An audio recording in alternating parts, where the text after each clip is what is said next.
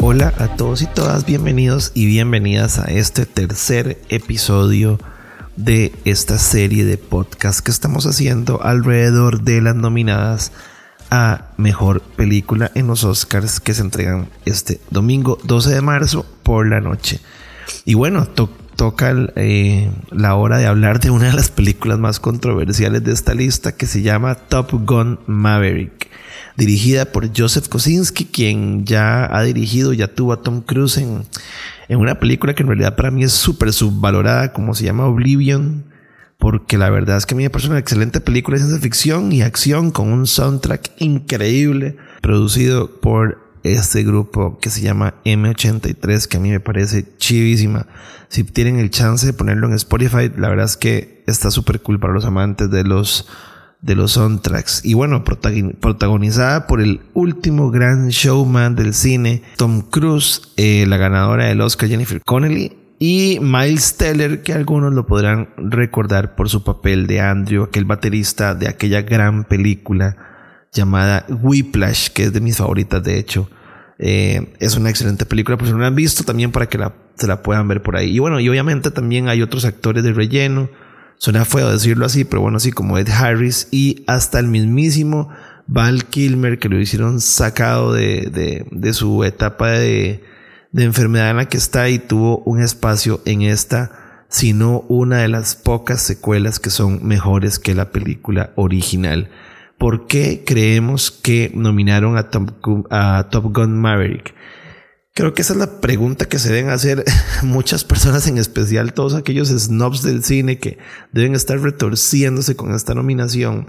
Pero bueno, yo creo y creemos que es la forma en la que Hollywood prácticamente le da las gracias a un blockbusters como, como Top Gun, que como el mismo Steven Spielberg dijo en una entrevista un día de estos, le salvó el culo a la industria del cine. Perdón el francés, pero fueron palabras del mismísimo Steven Spielberg. Creo que mm, habría que ser hiper contra mega mezquino para no valorar el trabajo en temas como sonido, edición, montaje, efectos especiales que tiene una película de estas. Inclusive la misma canción de Lady Gaga es un hit por todo lado que que se quiera ver, pero mejor película, puña, esa, pregunta siempre como que, como que queda en el aire cuando uno está pensando en Top Gun. Pero bueno, también recordemos que mejor película no solo significa la mejor película, valga la redundancia. También eh, en algunas ocasiones, inclusive más antes que ahora, pero también en algunas ocasiones, la mejor película puede ser la más épica, como en su momento tal vez lo fue Ben Hur o Titanic o El Señor de los Anillos, El Retorno del Rey, eh, o inclusive la más influyente, como también fue nominada en su momento la famosísima Black Panther. Eh, lo que el viento que se llevó es una película también, Corazón Valiente también, que fueron películas que, que, ganaron esta categoría sin ser ni siquiera de cerca las películas que tal vez algunos consideraban o considerábamos en algunos de los casos la mejor del respectivo año que se llevaron este premio. Em, yo creo que esta, eh, hace poco leía que esta, esta nominación era como una forma de la academia de volver a sus raíces porque antes nominaban muchas películas en ese sentido, que fueran épicas, que hayan sido súper entretenidas y, disfrutables por, por, y por la mayoría. Entonces, y podría ser que esta pueda ser una de las opciones por las que tenemos esta película nominada. Eh, al final, yo em, lo que creo, lo que creemos acá es que, y que esto de la academia, estar nominando películas como que han sido populares, es toda una estrategia de, de, marketing para también atraer más personas o retomar o volver a atraer personas a que se mantenga pues el interés por unos premios que hay que dejarse de, hay que dejarse de varas, como decimos nosotros, em, han venido perdiendo el interés y ya no son tal vez tan impactantes y tan esperados como en otros años. Entonces eso es lo que creemos por lo que se nominó. Y ahora, como, como nos hemos venido preguntando en estos episodios, ¿qué es lo que más nos gustó?